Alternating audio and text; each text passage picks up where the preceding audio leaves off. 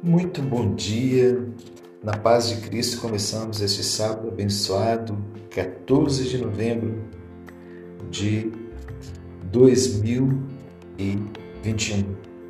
Nós estamos aqui com a palavra do nosso Deus diante de nós e eu queria partilhar com vocês o texto de Mateus, capítulo 17, verso 5. Diz assim: Falava ele ainda quando uma nuvem luminosa os envolveu.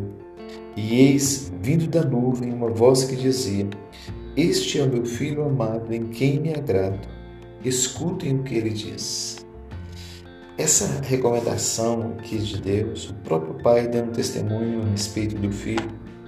Esse é o meu filho que tenho muito prazer, que me agrada. Ouçam o que ele tem a dizer. E ouvir Jesus esse é, de fato, o segredo para uma vida bem-sucedida. O texto nos desafia a ouvir.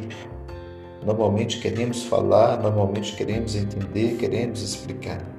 Mas a Bíblia diz para ouvir. Ouvir primeiramente o que Deus tem a dizer. O que Jesus tem a dizer é mais importante do que o que está acontecendo. A palavra de Jesus ela é libertadora, ela é curadora, ela é restauradora. E para ela agir em nossa vida, nós precisamos deixar ela entrar em nós. E como é que ela entra?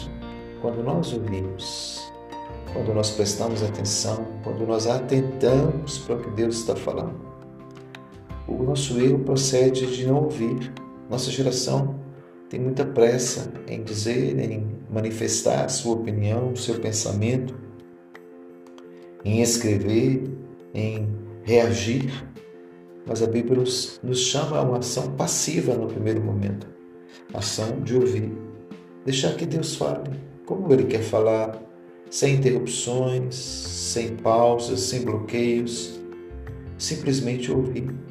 Todo o processo de cura, de terapia, de restauração, de transformação da nossa vida vem da nossa capacidade de ouvir Jesus falar. Quando Jesus fala, o processo da cura já se instaura. Quando Jesus fala, o processo da libertação já começa a acontecer. Somos libertos, somos transformados, nossa realidade é modificada a partir do momento que a gente começa a ouvir. Então a gente não precisa se preocupar em reagir imediatamente, em tomar uma decisão imediatamente.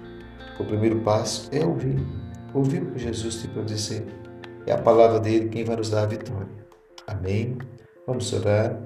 Senhor, nós queremos acolher a tua palavra, queremos ouvir, queremos atender, queremos prestar atenção no que o Senhor está falando. Não deixe que sejamos precipitados, apavorados. Nos ajuda a ouvir tudo o que o Senhor tem para nos dizer.